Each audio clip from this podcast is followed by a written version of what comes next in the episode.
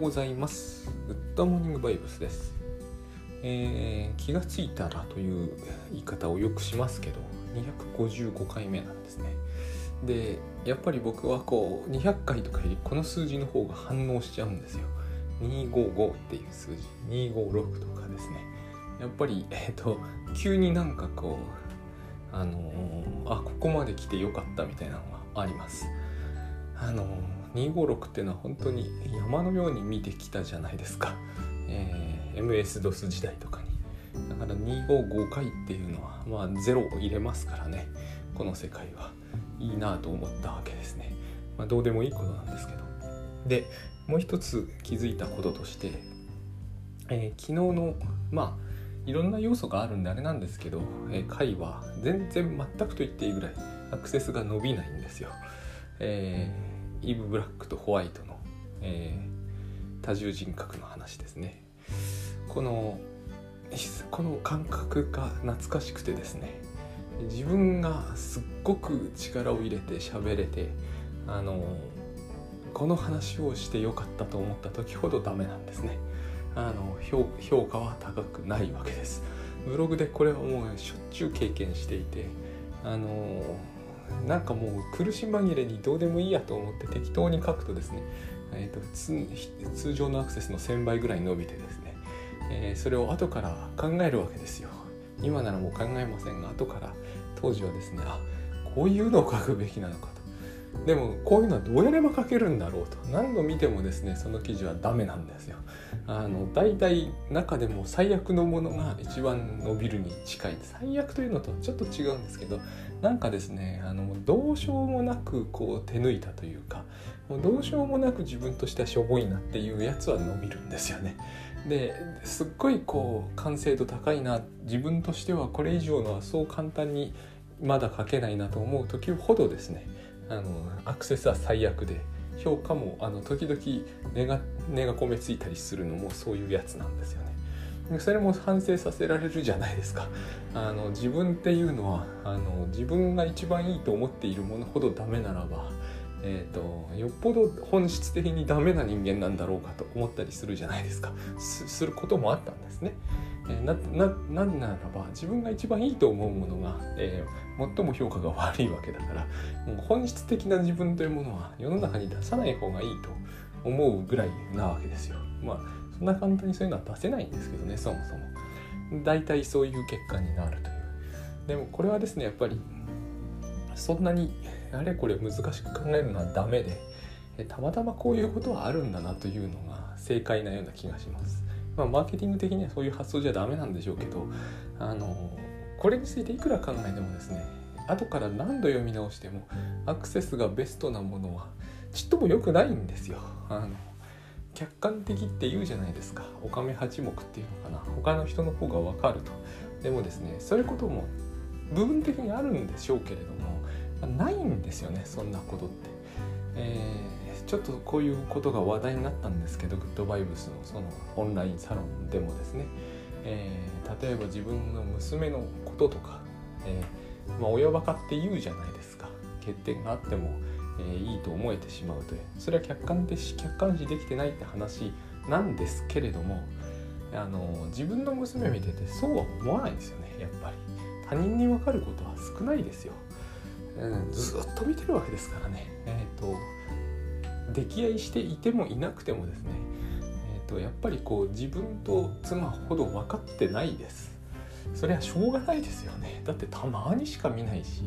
えー、ごく一面的な部分を評価にさらすわけですから、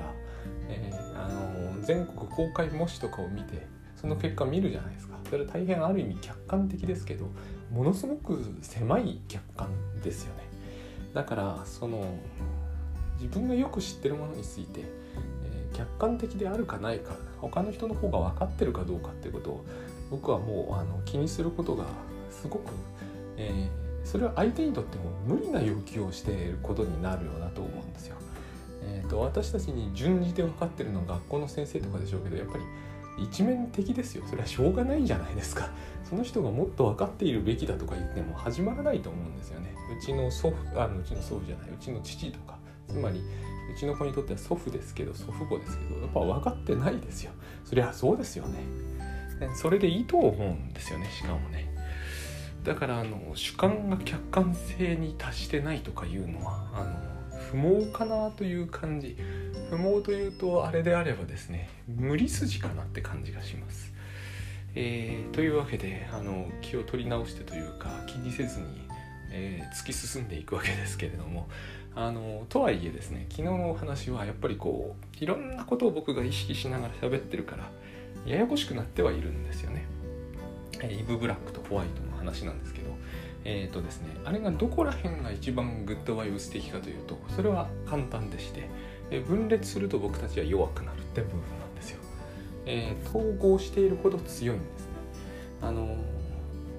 これを聞いてる人が皆さん知ってるかどうかはもう分かんないことですけどセーフモードっていうものがですね昔の今のパソコンも Windows あるかな。あまり Mac では使わなくなっちゃったんですけどあるんですね。でそういう感じなんですよ。あのイブ・ホワイトとかブラックという人たちは。部分的な機能しか使ってない、えー、例えば USB は使えませんとかね。あるいはこうレティーナ機能は現在オフになってますとかそういう感じなんですよ。でそうやってずっと来ちゃったわけですね。そこがすごいところなんですよ。なのにつまり人間普通セーフモードじゃ結婚までこぎつけられないですよ。結婚し出産し娘を育ててる。セーフモードで。だから驚くんですよねやっぱりね。でもう一つ問題になってくるのはやっぱりこう、えー、詐病というやつですね。詐欺の詐に病気。つまりこいつは嘘ついてんじゃねえのかという話なんですよ。ブラックとホワイトとかそういう完全なね、えー、乖離、えー、分裂なんて言えばいいのかな？多重人格は起こってなくてどっかで頭の中では分かっててですねただ遊びに行きたいからブラックになって遊びに行きましたと。えそして帰ってきて私全然覚えてないとか言ってるだけじゃないのか。そういうことは多々あるじゃないですか、えー、一番問題になるのがそれが犯罪ですよね。えーと、人殺しといていや全然覚えてませんとかっていうわけじゃないですか。だからこの多重人格的な、え、すっとぼけほど警察にとって、えー、聞き飽きたものはないわけですよ。っていうぐらいの世界なんですよね。でこれが本当かどうかということを、あのジョージア州のオースティンというところでやったりしていてその辺のくだりも面白くてですね。いろんな面白さがこの話にはあるんだけれども、えーと、僕はまず思うのは、えー、その嘘がイブ・ブラックとホワイトにはほぼ役に立ってないという現実があってあのそれが一つですね。この嘘のメリットが彼女らには少なすぎる。結局彼女らはですね離婚しちゃうんですよ。この離婚もまたややこしいんですよ。離婚する頃にはですねまあ非常に大事なことなんですけど第三人格も登場するんですね。ジェーンという女性が登場するんですけど3人連名連名にするんですよ。それっておかしいじゃないですか。離婚する人は1人ですからねこの場合。でもイブ・ブラックもジェーンも同意しての離婚だと。この離婚がこの分裂に鍵分裂の鍵を握ってるんですけど要は離婚したいわけですよ。でイブ・ブラックという人は離婚をしてはいけないというタイプの人だから、えー、抑うつポジションの権限みたいな人ですからね、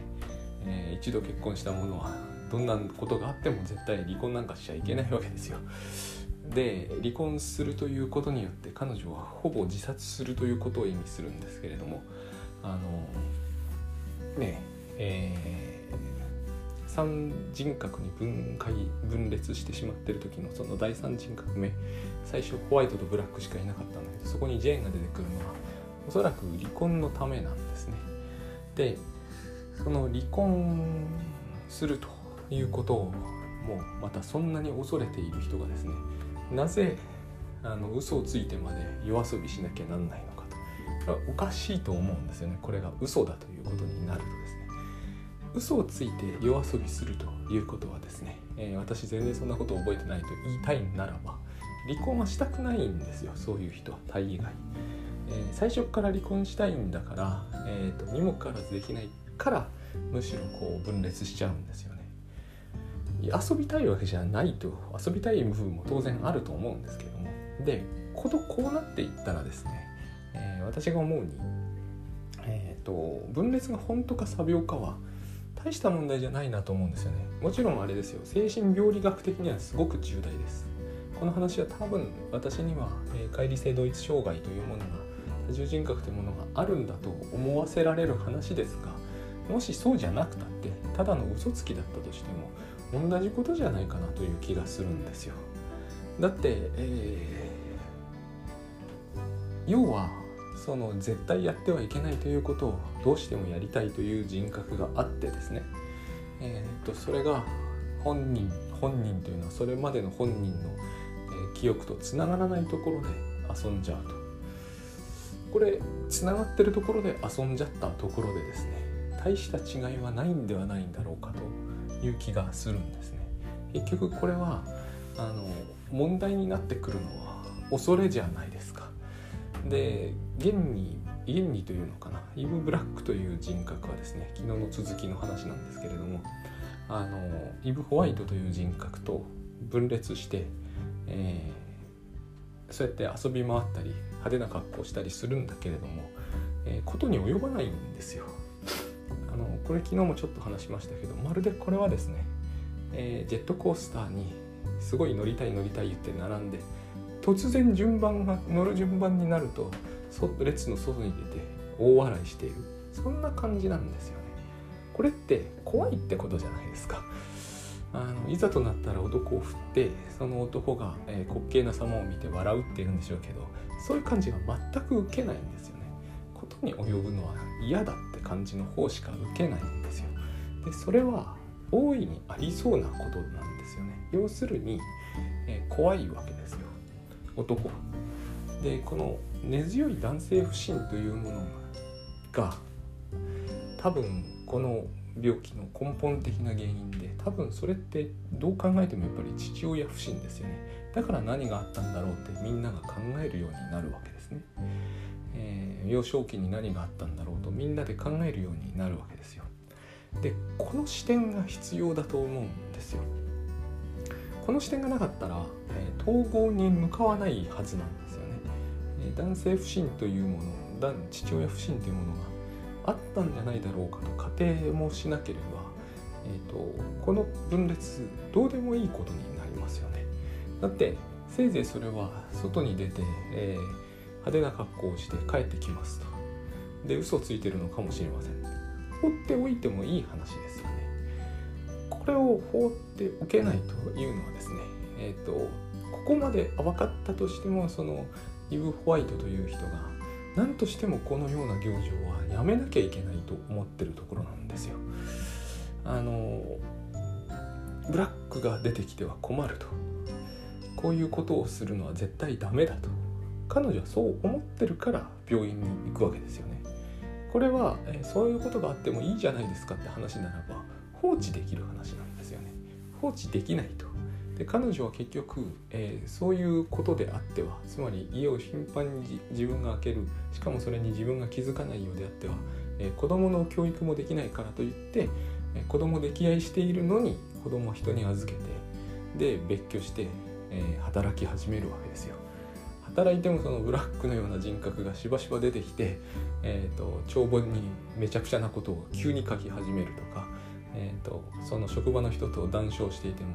いきなり下品なことを言い始めるとかそういうことが起こるから、えーと、彼女は転々としなきゃなんないんですけども職を、まあ、そういう病気なんですよね。でこれを、えー、そのような嘘をついて何かメリットがあるかというとない気がするんですが、まあ、仮にそれが嘘だったとしても同じことなんですよ他人から見れば。他人から見れば突然この人が異常なことをしゃべり出したり異常なことをする。だから信用できないから、えー、例えばクビにするとか別居するとか、えー、子供取り上げるとか。完全に同じことが起こるじゃないですか。ここが大事なところなんだなと思うんですね。で、えこれに対する態度ですよね。えっ、とお医者さんたちはその精神分裂というものを、うん、違う精神分析というものをあんまり信用してない。つまりこのお医者さんたちはフロイト主義に対しては相当懐疑的なんですよ。でも当時こういう問題に対してフロイト主義以外のアプローチってほとんどない。1950年ぐらい。戦後間もなくなんで。で非常に面白いと思ったのが、えー、アメリカじゃないですか。対日戦争対独戦争にまあ干渉しましたよね。科学の力で干渉しましたよね。だから、えーと、フロイトとかダメなわけですよ。だってフロイトはそもそもオーストリアの人間ですからね。ウィーンの、えー、そういう非科学的で夢とか分析してよくわからないこうですね、えー、ペニス戦法とか言ってるやつの話は、えー、信用できないと。もっと科学でなきゃいけないと。ところが科学によるアプローチがいまいち見つからないわけですよね、えー、例えば、えー、分裂している人ならばそこに電気ショック与えるとかあるんですよ。あったんですよ。今でもあるんじゃないかと僕は思うんですよね。電気ショックでどうして治るのか分かんないのに電気ショックとか与えちゃうわけですよ。科学だから。で科学ってそうじゃないですか。えっ、ー、とそれをや何をやればどうなるのかは分からない場合においてはとにかく何か物質的に物理的にやってみていい結果が出たらそれはいい治療法だということにすると、えー、ところがどう見てもそのお医者さんたちはお医者さんなんですよねこれはね。精神科医というよりは。お医者さんなんですよ。精神科医の多分知識も十分あるけどお医者さんなんですね。見ても電気ショック与えるとかはナンセンスな感じしかしないんですよ本人たちにしては。でフロイト主義のアプローチも取らないと。何をするか。何もしないんですよね。これも大変面白いところだと思ったんです私は。何にもしないんですよ。ただただ彼女たちの付き添って、えー、経過を観察し、えー、幼少期の話を聞くと。幼少期の話を聞くぐらいだからどっかそこにはですね精神分析的なアプローチが見え隠れしますよ。結局私たち自然とそう考えるじゃないですか。おそらく最初はフロイト主義の人たちもみんなある程度自然とそう考えたんだと思うんですよね。昔何かあったから今そんなことが起きてるんじゃないのかと。全部が全部そうじゃないんですよね。脳のえー、怪我とか気質的な問題もあるんだけれどもやっぱり昔なんかあったんじゃないのかとあのフロイト的に考えなくたって自然と考えますよね、えー、そこまで男性不信であるということは何かお父さんとの間にあったんじゃないかと勘ぐるっていうんですかね。あるいはお母さんとの間にあったんじゃないんだろうかって勘ぐるわけですよね。この視点が、えー、イブ・ホワイトのご主人であるラルフ・ホワイトさんには間違いなく欠けてるんですよ。これが離婚にもつながるしこの分裂の大きな鍵を握っている感じの話なんですよね。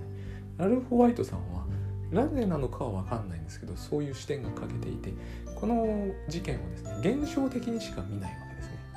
えっ、ー、となんか急に妻おかしくなるんだとなんとかしてほしいと急に夜遊びをしたり急に、えー、たくさん物を買い込んで私は覚えてないと言い張るんだ現象面から見ればまさにそういうことじゃないですか奥さんが嘘をついているにせよ少々頭がおかしいにせよ同じことですよね、えー、なんかタンスを開けたら急に見慣れない服がいっぱいあって、えーと、奥さんのことを問いただして怒鳴りつけてみたら私は知らないというから腹が立つとかそういう話なんですよ。まさにその通りだと思うんですよね。現にそういうことが自分の身とか自分の家庭で起こったらそういう反応する人が大半だと思います。おかしな反応ではないんだけれどもでもですね興味が足りないですよね夫というには、えー、明らかにそれを現象面だけしか見ようとしない。で医者の方がよっぽど親身になってるわけですよ。医者はフロイト的なアプローチには疑問残ってるし科学中心でいきたいと思ってるんだけどこういう問題に対して科学がどうすればいいのかの答えが一切ない時代だからひたすら興味を持って見守っているしかないわけです。その中でいろんなことが起きるわけですよね。イーブ・ブラックが登場してみたり最終的にはジェーンが登場してみたり第三人格が登場してみたりですね。この間もそのものすごく辛抱強くいろんなことするわけですよね。これが大事なんじゃないのかなと思うんですね。おそらく、えー、夫のラルフという人がこれをしていればですね、えー、ことは全然違う方向に向かったと思うんですけどラルフは何にも要するにそういう方面での興味を持たないんですよね。彼がえーと、ダメな人だとかそういうわけではないんだけれどもなんか欠けている感じっていうのはつきまとうわけですね。だからなんかこう自然自然と到底そんなことができそうにない、えー、イブ・ホワイトが、えーと、自分だけで働いて、えーと、アパート借りてきてあの月給安いところの職を転々として明らかにですね彼女の手には余るわけですよね。彼女は言ってみればそのえっ、ー、と何て言えばいいんですかね。その統合されていないのでセーフモードで動いているので。でそのセーフモードの中にある機能としては基本後悔というものしか反省と後悔しかないわけですね。何かあると自分が悪かったと思ってえーと、申し訳ないという気持ちでいっぱいになる。人はいい人なんですけど間違いなく。で責任感もあるんだけど例えばそのイブ・ブラックの存在を知ってからでもこう帳簿に適当なことがいっぱい書かれている時があったりそれはただイブ・ブラックという人はいたずらがしたくてそういうことをするだけなんですけどそういうのの責任も全部自分が負わなきゃなんないと思い込むようなタイプなんですね。まあ自分が負わなきゃなんないんでしょうけれどもね。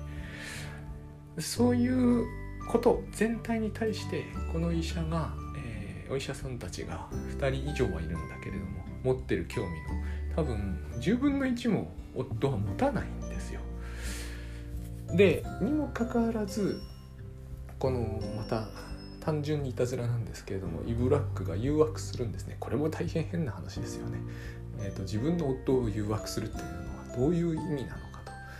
で結局イブ・ホワイトが気が付かない間にという表現を取るんだけれども、えーと、誘い込んで、えーと、肉体関係を持つとこれが、えー、最あの最大のポイントになってイブ・ホワイトがあの初めてっていうぐらい、えーと、激高して離婚という結論になるわけですね。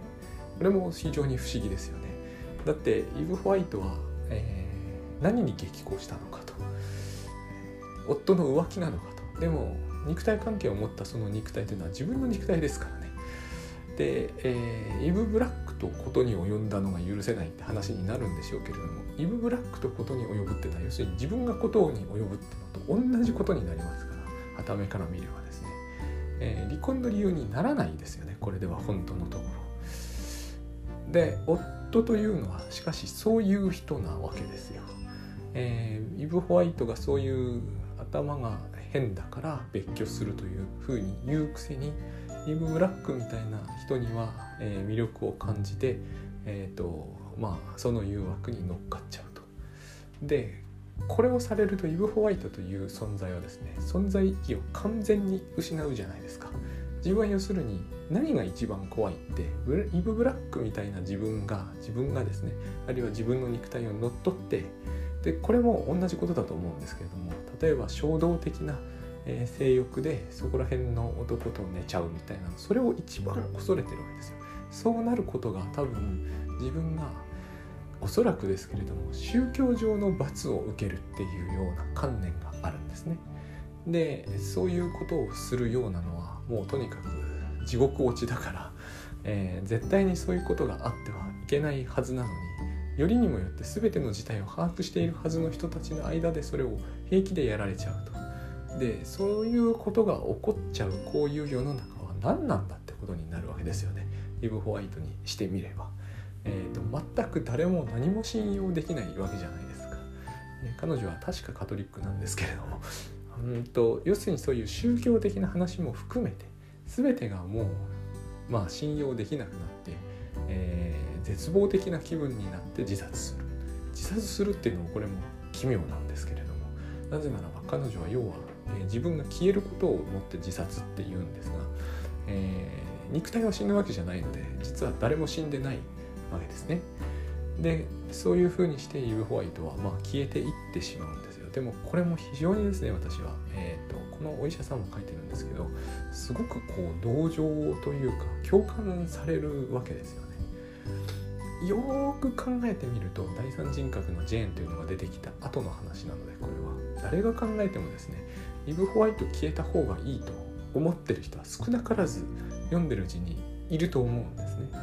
えーと、人格の統合って話をするんであれば一番最初に申しましたけども人格が統合されていくということはつまりセーフモードをやめてちゃんとこうフル、えーとフルスペックでいくわけだからいいことじゃないですか。で、えーと、すでに戦後のアメリカなわけですから時代はですね、えーと、そんなよくわからないけれどもひたすら後悔と懺悔の人生を送っているよりはですね、えーと、イム・ブラックみたいな奔放な人格もちなみにですけれども、えー、といろんなロールシャッハテストとか人格のテストとかやっていろんなテストの結果、えー、イブ・ブラックの人格はイブ・ホワイトの人格よりもはるかに全体として健全だっていう結論になってるんですよ。これも健全というのは誰がそういう判断をするのかっていう問題大いにあると思うんですがあのイブ・ホワイトという人は要するに、えー、非常に偏りがひどいんですね。まあ、偏りがひどいことをもって不健全と言うんでしょうけれども偏りがひどいんですよ。だからイブ・ホワイトだけでは結局生きていけないもちろんイブ・ブラックだけでは絶対無理ですなぜなら彼女は職場行ってもいたずら書きしかしないような人ですからどう考えてもこの人だけでは生きていけないんですけれどもそうやって言ってですね医者も悩むわけですよ。悩むというかここで誰が考えても親身になってこの問題に捉ええーと、とらわれてる人であれば必ず同じ問題に突き当たるんですね現代社会なら、えー、どの人格に統合するのがいいのかっていう話ですよね。で私ここで7つの習慣を思い出したんですよ。あれ人格主義っていうじゃないですか。私たちの、えーと、ものの考え方ってそうですよね。もしそういうふうにいろんな、えー、人格じゃないですけれども例えば習慣でもいいですよ、えー、私はつい、えー、酒を飲んでパチンコをする習慣があるんですと。それがもしえっ、ー、とですね極端にその人の習慣として受け入れがたそうなものであったらそれを人格って僕らは呼んじゃうわけじゃないですか。でそれでその間の記憶がつながってなければやっぱり精神科医ですよ。そういう話になると思うんですよね。毎日毎日、えーと、ちゃんと仕事に行ってますと、えー、パチンコとか酒とか全然やりませんと。なのに急にある日、えーと、人が変わったようにとかって言うじゃないですか。あの一日中パチンコやって酒ばっかり飲んでいるんですと。で私たちはそれをもっておかしいって言うんですよ。でその人がもしですね毎日毎日パチンコしかしませんと酒ばっかり飲んでますって言うんだったらああそれなら正常だって言うじゃないですか。つまり、えーと、私たちは勝手にある人を持ってこういう風で一貫してある程度振る舞ってほしくてこの人の逸脱の範囲もこのくらいであってほしいみたいなことを勝手に考えてでえーと、その枠からはみ出すということであるとその人が異常であり、えーと、はみ出さない限りにおいてはやることが同じかもっと悪かったとしても正常というふうに見なしがちですよね。で結局のところ今の時代ですからそんなことは別にその人の自由じゃないですか酒飲んでパチンコばっかり言っていようといまいと。で私は思ったんですよ7つの習慣もそうですし良い習慣とかっていうわけですよね。このイブ・ブラックの習慣全然いい習慣どこにもないわけですよね。えー、夜いきなり出て行ってそこら辺の男を引っ掛けてでもことに及ぶ直前で必ず振り捨てるっていうことを繰り返すと,、えーと、で踊ったり歌ったりしているだけで、えー、金は好きなだけ使うと。これを私は読んだ時にですねだからこれを強制しなければいけないということだとするとですね、えー、要するにイブ・ブラック消えればいいって話になりますよね。でも読んでるとねそういう印象をただ受ける人ってよっぽどどうかと思わなくもないんですよね。だって現にあの夫のラルフはイブ・ホワイトじゃつまんないからイブ・ブラックを誘惑の誘惑に乗ったわけじゃないですか。結婚生活っていうのはいろんな面が必要ですよね。イブ・ブラックホワイトのような人にしてみればですねちゃんとしてさえいればそれでいいわけですよ。で何か悪いことが起こったら全部自分のせいだと思っとけばいいわけですけどそれではやっぱり成立しないんだと思うんですね。でこのユーブラックのような存在というのが消えてなくなるということは決しそれまで決して抑圧してなくしてたわけだから全てうまくいきそうなもんだけどそれではうまくいかなかったんですよね。で分裂しているとこの状態が悪いということであって、えー、どこかに統一した方がいいっていう話になってくるそこが私はすごくえっ、ー、と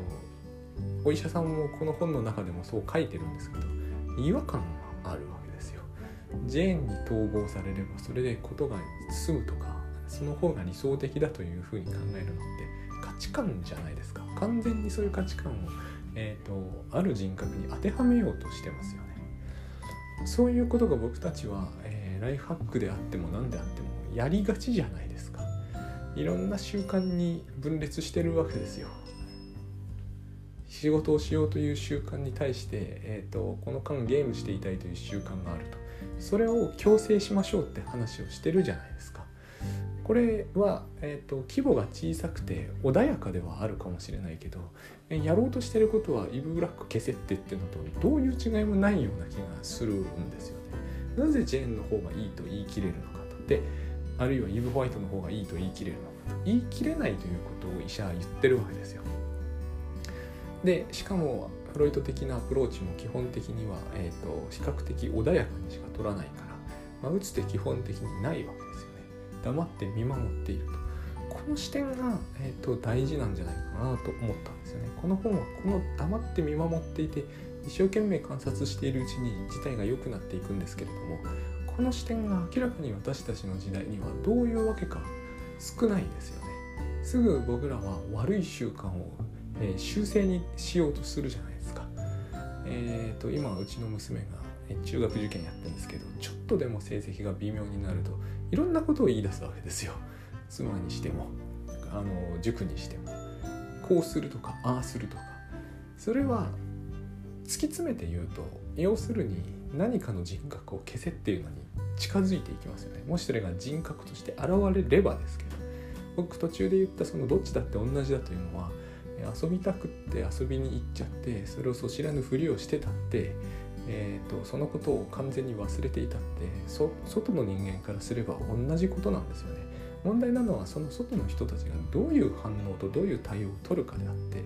ラルフのような人たちにしてみれば何とかしてくれっていうことなんですよ。それはつまり一つの人格に統一されるようにしておいてくれって話じゃないですか。でもにもかかわらずラルフという人はリブホワイトを相手にせずブラックを相手に従うわけですね。少なくとも夜は。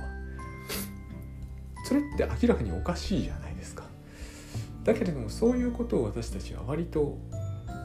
やるんじゃないのかなっていう気がするんですよね。あのいろんな自分がいるじゃないですか。私たちはどうして、え、先送りする自分であったりつい遊んじゃう自分であったりを、えー、恐れるんだろうと。恐れるんですよね。そいつらが飛び出していいようにしていったら自分の将来はめちゃめちゃになると。イブ・ホワイトが恐れたように恐れるわけですよね。恐れないんだったら何が飛び出しても全然構わないってことになりますよね。実際に、えー、そっちの方が魅力的であったりするってこの話は何度も出てくるんですよね。そのイブの3つの顔では何度も出てくるわけです。ジェンもそのことを言う。フ・ブラックというのは魅力的だと。イブ・ホワイトまでそれを言う。なのにあいつを出さないようにしたいっていうことをみんなでこう寄ってたかってやるわけですよね。だからイブ・ブラックは出たがるわけですよ。えっ、ー、とそのこのことはずっと葛藤になるわけです。で私たちの中で同じことが起きていないというふうにはとても思えない。私たちはそれが出てきた時のことを乖離して忘れちゃったりはしないですけれども覚えてますけれどもえーと、要するに何かを出さないようにしているわけじゃないですか。そいつが出ることによって、えー、私の立場が危うくなるっていうそういう存在があるはずですよね。で果たして本当にそうなんだろうかっていう話なんですよこれきっと。あのホワイトはずっとブラックを押さえつけていたから、えーと夫はああなるわけですよ。ある意味ではですね。夫の方がいけないと思いますけどねどう見ても。私たちにしてもですねこうじこういう自分を出しておけば自分の人生はうまくいくと思ってる。そのだしそういう発想と価値観が確かに間違ってる可能性があるんじゃないかと思うんですね。このことについて全然問題視される気配はないですよね。私たちは、えーと、7つの習慣読んで納得しがちじゃないですか。こういうふうな人格を出して計画を立てていきましょうと。1個の人格でいきましょうと。逸脱しそうな人格が出てきたら、えーと、それは7つの習慣にはない話ですけど、えー、PDCA でちゃんと強制しましょうと,、えーと、重要でないこととかに時間を使うような自分を、えー、締め殺しましょうと。そうは書いてませんけどね。でもそういうことじゃないんだろうかって思うんですよね。でそいつが記憶のない時に出てきてとんでもないことをやっちゃうということを実はひどく恐れていたりするじゃないですか。でそういう線で見る限り私たちの人生は直線的に進むわけですよ。どこにもない時間軸という線に沿って進むしかないんですね横にもしかすると並行して存在してるかもしれない。別の人格みたいなものは、えー、極力こういないものになっているわけですよ。それがですねそれが、えーと、セーフモードなんじゃないかということをだって私たちはそれによって弱くなりますよね。セーフモードなんだから弱くなりますよね。何かを恐れていて出さないっていうことはその力は使わずに済まそうということですよね。その力しばしば自分に、えー、敵対的に働きますよね。10時から、えー、原稿執筆をするということにしているのにえー、自分の中のブラックみたいなやつが出てきて10時からはなんかわけわかんないゲームとかを始めてしまう。それ敵対的に見てますよね。その部分の力というものは、えー、使わないようにするってことだと思うんですよね。でもあのイブイブの3つの顔を見て最後に出てくる第4人格がいるんですけどエボリンっていう人を見るとですねいかに彼女が少ない力で戦ってたかっていうのがよくわかる。で私たちが同じことをしていないという保証がきっとどこにもないというふうに私は思うんですよ。だから私たちは、えー、MP を節約するとか体力を温存するとかいう話をしなきゃなんないんじゃないのかと。結局のところそれは、えー、疲れちゃうってことですよね。セーフモードで生きていると。そういうことなんではないんだろうか。